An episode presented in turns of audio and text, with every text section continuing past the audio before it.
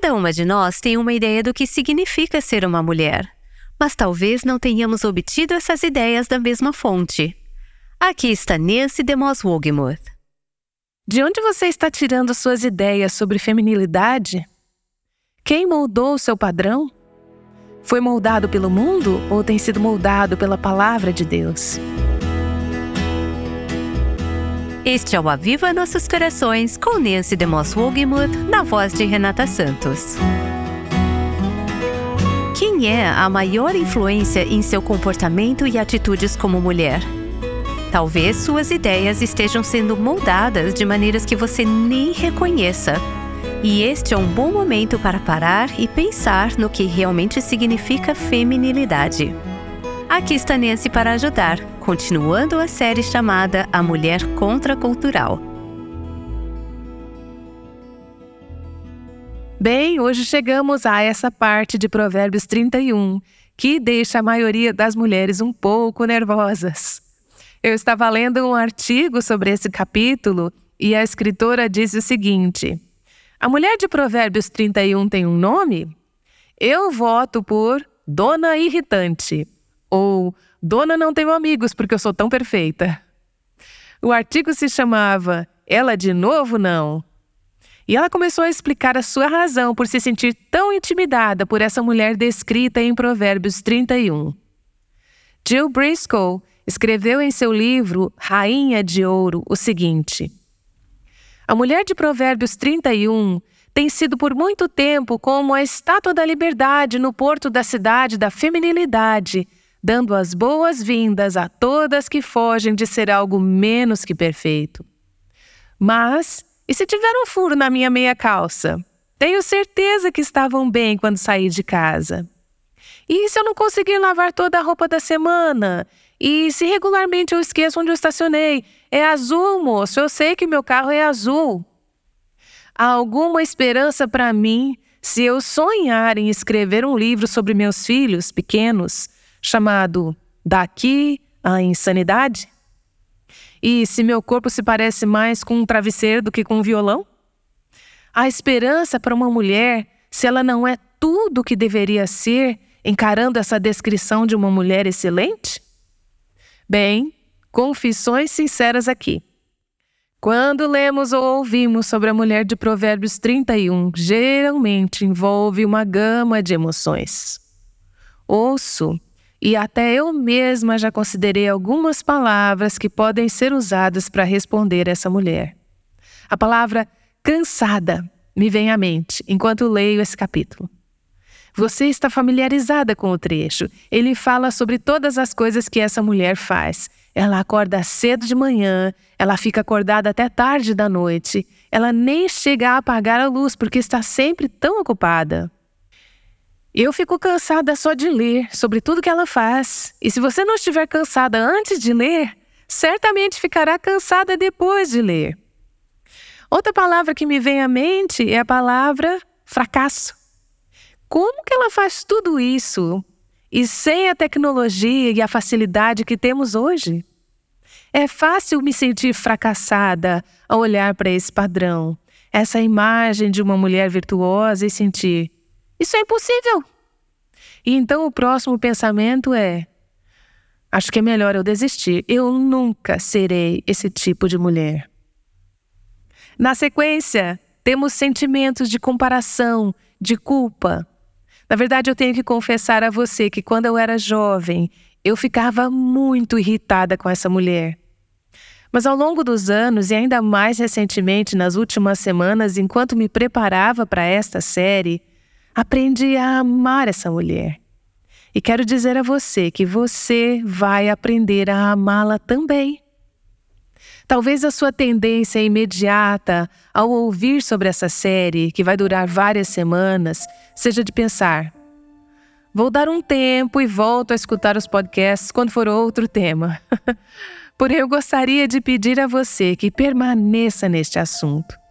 Acredito que ao final dessa série você se sentirá encorajada e ficará grata por Deus ter colocado esse capítulo na Bíblia para nos ajudar a nos tornar as mulheres que Ele deseja que sejamos. Então eu peço não apenas para aguentar esta série longa sobre Provérbios 31, mas mais do que isso, que você aceite o desafio de 31 dias e ler os 31 versículos de Provérbios 31 todos os dias pelos próximos 31 dias. Algumas de vocês já aceitaram o desafio começaram conosco desde o primeiro episódio da série, quando lançamos esse desafio. Estamos no terceiro episódio. Meu desafio a você que está começando a escutar esta série hoje é que pelos próximos 31 dias você leia Provérbios 31 todos os dias e faça anotações diárias sobre o que o Senhor vai te mostrar através de seu espírito conforme você lê esse trecho. Eu vou compartilhar com você o que Deus tem me ensinado, mas Deus te mostrará outras coisas que eu não captei, coisas que eu não percebi. Em seguida, anote como isso se aplica à sua vida e como Deus está mudando você pelo poder da Sua palavra. Eu preciso confessar que nas últimas semanas, ao meditar e me aprofundar nessa passagem no dia a dia, Deus tem agido de forma renovada e santificadora o tema da graça em meu próprio coração. Isso é o que a palavra faz por nós. Ela nos liberta, ela nos torna livres. Este trecho tem encorajado meu coração em minha jornada em direção à semelhança com Cristo. Então vamos devagar como já fizemos com os primeiros nove versículos, vamos continuar a partir do versículo 10 e analisar o perfil de uma mulher virtuosa. Não vamos nos apressar nesse trecho. Ontem mesmo, um pouco antes de adormecer, apaguei a luz e estava meditando neste trecho. Deus estava dando alguns novos insights sobre essa passagem. E pensei, é melhor eu não deixar a minha mente muito livre, ou teremos uma série de um ano. É comum separarmos um tempo para folhear revistas femininas e ler sobre padrões de beleza, ou sobre como deixar uma casa bonita, ou sobre um casamento modelo. Quero desafiá-la durante este mês a largar essas revistas. Guarde-as. Eu não estou dizendo necessariamente que sejam pecaminosas ou erradas, eu estou apenas dizendo que são o que este mundo tem a oferecer em termos de imagem de beleza. Em vez disso, se apodere desta imagem bíblica. Matthew Henry chamou essa passagem de um espelho no qual toda mulher deve se olhar ao se vestir. Pegue essa imagem e examine-a, reserve um tempo, gaste tempo estudando-a e depois pergunte a si mesma: de onde estou tirando minha imagem de beleza feminina? Onde você está obtendo suas ideias de feminilidade? Quem moldou o seu padrão? Ele foi moldado pelo mundo ou foi moldado pela palavra de Deus? A visão e o coração do ministério Aviva Nossos Corações é que Deus use este ministério junto com outros para levantar uma nova geração de mulheres que se enxergam através deste espelho, que se olham no espelho da palavra de Deus e dizem: Este será o meu padrão, este será o meu ideal. Isso é o que, pela graça de Deus, permitirei ser o padrão da minha vida. E, consequentemente, sejam mulheres que possam ensinar suas filhas e ensinar seus filhos assim como vemos neste trecho. Lembre-se do que vimos nos últimos dois episódios. Lemos sobre as palavras de um rei, lembrando que a sua mãe ensinou a ele quando ele era um jovem príncipe. Ela estava ensinando a ele as qualidades que ele deve procurar em uma esposa e disse: É importante que você pense com quem vai se casar. Você vai viver com essa pessoa por muito tempo e ela vai moldar e modelar sua vida para o bem ou para o mal. Portanto, certifique-se de procurar uma esposa com esse tipo de qualificações. Tenho certeza de que ela não somente o ensinou, mas também orou para que o seu filho estivesse atento a essas qualidades quando estivesse pronto para procurar uma esposa. Certifique-se de estar ensinando seus filhos com o seu exemplo, mas também com suas instruções. Ensine seus filhos para que saibam quais qualidades devem procurar em uma esposa. Estive com alguns amigos recentemente que me contaram que, quando sua filha, na casa dos 20 anos, apresentou um jovem que ela estava interessada a eles, Tom e Jean disseram: Estamos orando há mais de 20 anos pelo futuro marido de nossa filha, muito antes de conhecê-lo. Estávamos orando por esse jovem e, quando o conhecemos, como pode ser surpresa o fato de imediatamente sabermos que ele seria o marido dela? Nós o reconhecemos porque estávamos orando por ele todos esses anos.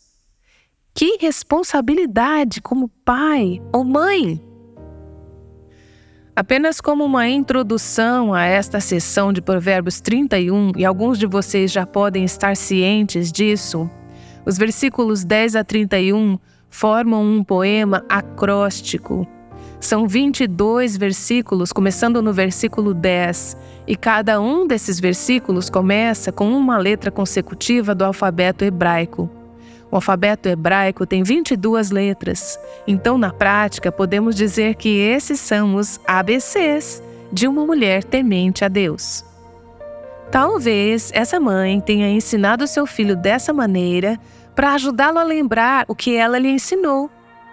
Mãe, procure maneiras criativas de ajudar seus filhos a se lembrarem.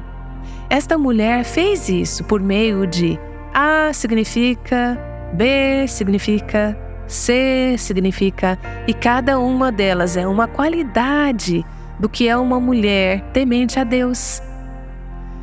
Agora é fácil, quando estamos lendo este trecho, focar em todas as coisas que esta mulher faz, todas as habilidades que ela tem, todas as suas realizações, todas as suas conquistas. Mas permita-me dizer que este não é o cerne deste trecho. O cerne deste trecho é o coração da mulher. É o relacionamento dela com Deus, e a partir desse relacionamento fluem todas as coisas que ela faz.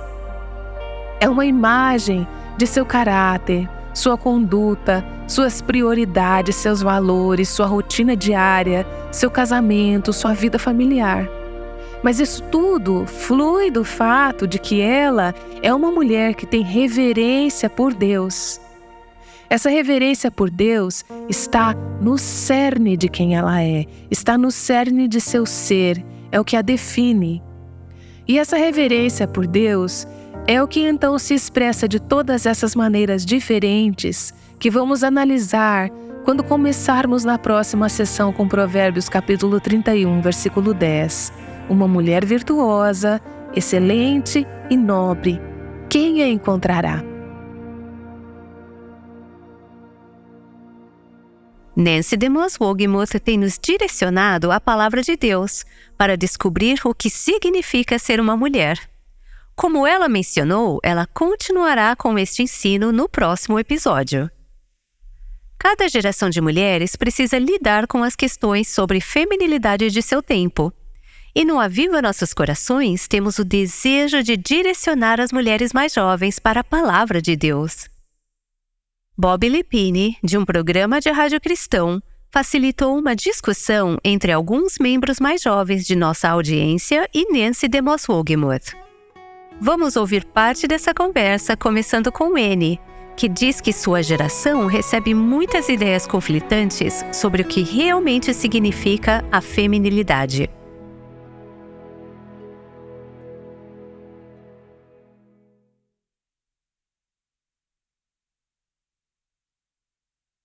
Eu certamente concordo que há tantas mensagens diferentes vindo de todos os lados. Como a resposta a isso, tenho visto muitas mulheres jovens fortes. Sei que as pessoas da idade de nossos pais se preocupam com diferentes desafios e os diferentes ajustes e perigos que podem estar ao redor da faculdade, seja segurança física, espiritual ou muitas outras coisas. Esses jovens que estão ao meu redor foram criados em lares morais, quer se chamem ou não de cristãos. Somos muito diversos em uma comunidade universitária, mas as pessoas vão para a escola com os valores que foram incutidos nelas. Este é um momento crucial em que esses valores se fortalecerão. Ou, se alguém não cresceu em um lar espiritual, querem ver o exemplo, a bondade e o estender a mão aos outros, em seus colegas. Nancy, eu sei que parte do chamado que Deus colocou em seu coração é para a geração da N, para alunos universitários e jovens do ensino médio. Qual o cerne desse chamado? O que você anseia nas vidas dessas jovens? Bem, infelizmente, eu acho que muitas das mulheres mais jovens, que são filhas das mulheres da minha geração, não foram espiritualmente orientadas, no melhor sentido desse termo. Para entender os caminhos de Deus, como o que significa ser uma mulher, o que significa andar com Deus. Minha geração não deu um ótimo modelo e um ótimo exemplo. Tendemos a estar muito mais preocupadas com nossos próprios modos de pensar e com a agitação desta vida, e não em modelar o que significa ter um relacionamento frutífero e concreto com Deus. Em muitas áreas, casamento e família, nossa visão delas, nossa prática delas, não fomos os tipos de exemplos e os tipos de mestres que acredito que precisávamos ter sido. Como resultado, Hoje temos uma geração mais jovem de mulheres que acho que estão bem abertas. São muito famintas, muito ávidas. Algumas delas, muito. Não é difícil hoje em dia conseguir que uma aluna universitária seja honesta. Na verdade, isso é uma das coisas que elas estão procurando: autenticidade e realidade. Não apenas uma mensagem, mas uma mensagem que é demonstrada e vivida. Elas são honestas com seu pensamento, com sua luta e com seus problemas, e acho que é um campo tão aberto lá. Estamos adotando uma abordagem de duas frentes através do Aviva Nossos Corações. Uma é treinar as mulheres mais velhas. E você pode decidir se se qualifica para isso. Todas somos mulheres mais velhas para alguém, né? É fazer com que as mulheres mais velhas não apenas experimentem por si mesmas o que significa ter um coração avivado, mas também para que elas sirvam de exemplo para outras e depois dar às mulheres as ferramentas para treinar suas filhas, netas e a próxima geração. Mas também temos, felizmente, muitas mulheres mais jovens que estão lendo nossos livros, ouvindo o programa, recebem diariamente os podcasts do Aviva Nossos Corações em seu WhatsApp. Algumas delas estão super dispostas a fazerem mudanças radicais. E acredito que, como mulheres mais velhas, podemos segurar suas mãos, podemos incentivá-las, podemos ajudá-las a buscar nas Escrituras e ajudá-las a ter uma visão sobre o que significa ser uma mulher segundo o coração de Deus. Então, se estamos vivendo algo que desperta sede nelas, melhor ainda. É ter uma vida temperada, o tipo de vida que essas mulheres mais jovens podem admirar e dizer: há algo diferente nessa mulher, que não é como a típica mulher estressada, sobrecarregada, ansiosa, tensa, como muitas de nós podemos nos tornar sem o Senhor. Mas ela tem um propósito, Há uma liberdade, há uma plenitude, há uma doçura, há um brilho, há algo nessa mulher que me atrai para Cristo. Portanto, estamos falando com ambos os lados disso, e até mesmo com as avós e as mulheres mais velhas, cuja tarefa de criação de filhos pode ter passado, mas algumas dessas mulheres estão se sentindo compelidas a orar e orientar. Eu estava no funeral não faz muito tempo de uma amiga com mais de 90 anos e que ainda estava orientando uma jovem que tinha entre 20 e 30 anos. Essa minha amiga, com mais de 90 anos, decidiu: não vou apenas ficar parada, sentada na minha poltrona e ser inútil. Estou disposta a investir. Ela não era uma professora da Bíblia, ela não tinha treinamento especial para isso, mas tinha vivido muito tempo e sabia muitas coisas sobre os caminhos de Deus. Ela acolheu essa mulher mais jovem sob suas asas e disse: Quero caminhar ao seu lado. Bem, eu conheci a mulher mais jovem no funeral da mulher mais velha, e essa jovem esposa disse que estava tão grata que uma mulher mais velha a adotou, amou, encorajou e ensinou os caminhos de Deus. Então, encorajamos as mulheres mais jovens a se aproximarem da vida das mulheres mais velhas e pedirem por isso. Mas também encorajamos as mulheres mais velhas a se aproximarem e estarem disponíveis e dispostas a compartilhar, não apenas com base em seus sucessos, mas em seus fracassos também.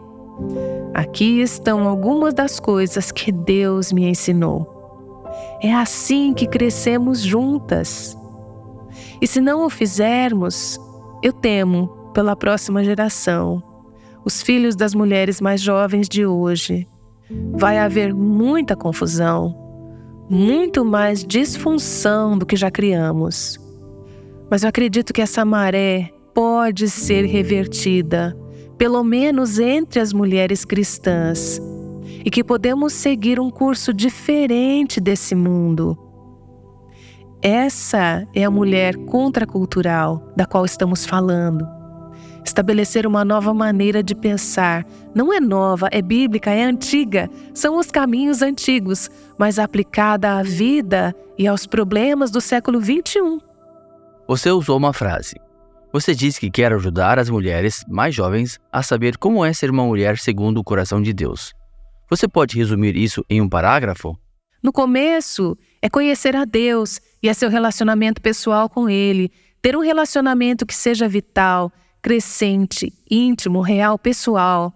Ser uma mulher segundo o coração de Deus começa no meu relacionamento com o Senhor. Tê-lo. Não é apenas o que eu sei biblicamente, mas um relacionamento que está sendo vivido, buscando a Deus e intimidade com Ele. Em seguida, como isso afeta todas as outras áreas da vida e o que significa dizer sou uma cristã em Cristo, sou seguidora de Cristo, acredito no Evangelho. Como isso afeta a maneira como vejo todas as áreas da vida? Como isso afeta a maneira como respondo à pressão?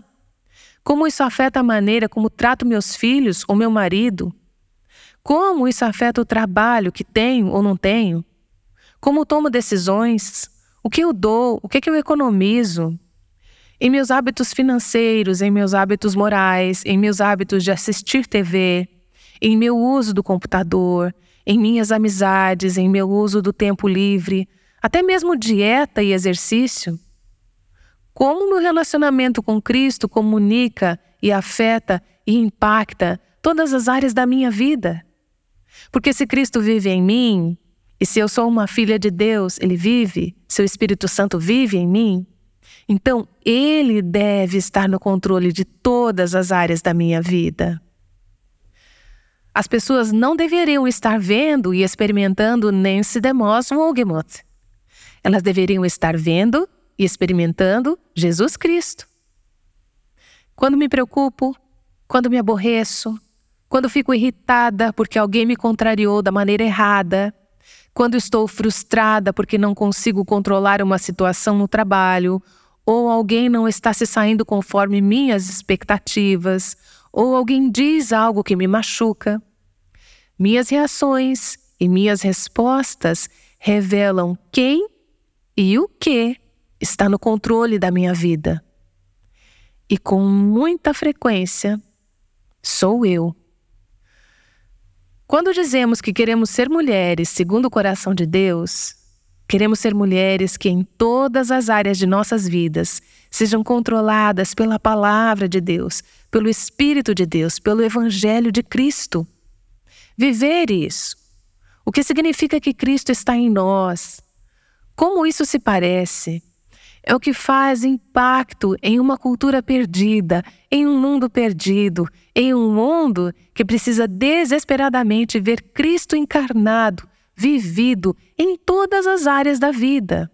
É assim que pensamos, como sentimos, como agimos, como respondemos, como escolhemos, tudo sob o senhorio de Cristo e começamos a ser um reflexo dele. Isso seria válido tanto para uma mulher quanto para um homem, segundo o coração de Deus. Como isso pode ser demonstrado de forma exclusiva às mulheres? É aí que vou para as Escrituras e acho que vou passar daqui até Jesus voltar, tentando desvendar todas essas passagens. Por anos tenho procurado na palavra de Deus, sempre que as mulheres são mencionadas, há instruções a respeito delas. Você pensa em algumas passagens-chave, embora haja muitas outras. Provérbios 31, 1 Pedro capítulo 3, Tito 2, 1 Timóteo 2 e muitas ilustrações das mulheres das Escrituras.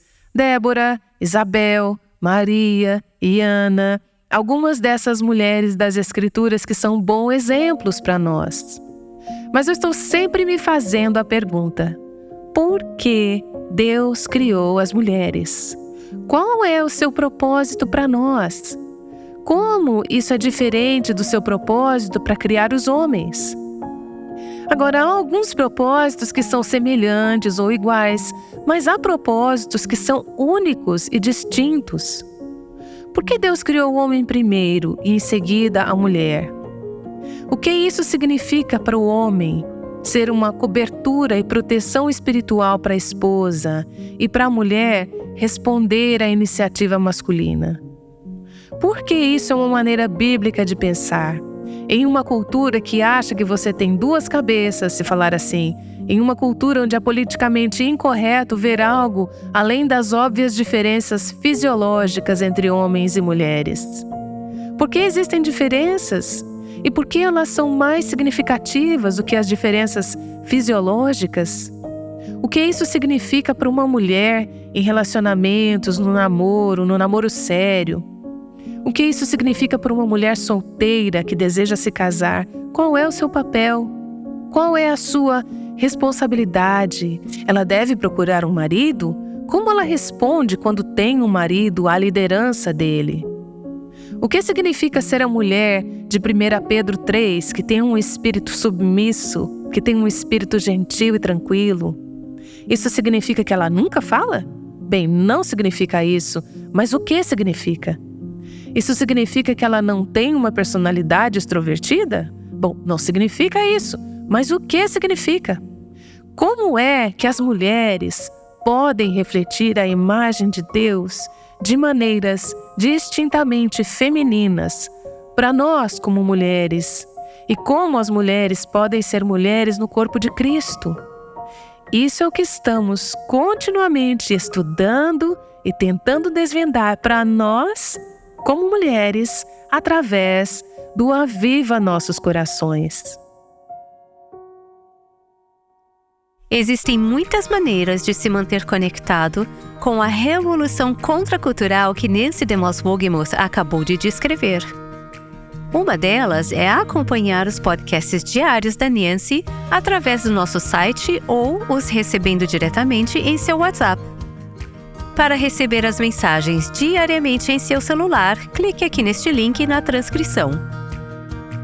Essa série, A Mulher Contracultural, já está começando a impactar você?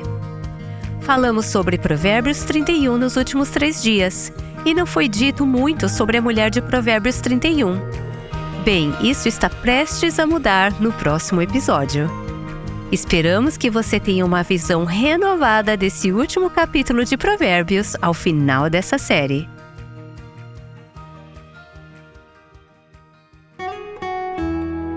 O Aviva Nossos Corações é o ministério em língua portuguesa do Revival Hearts com Nancy DeMoss Wogemuth, chamando as mulheres à liberdade, à plenitude e à abundância em Cristo.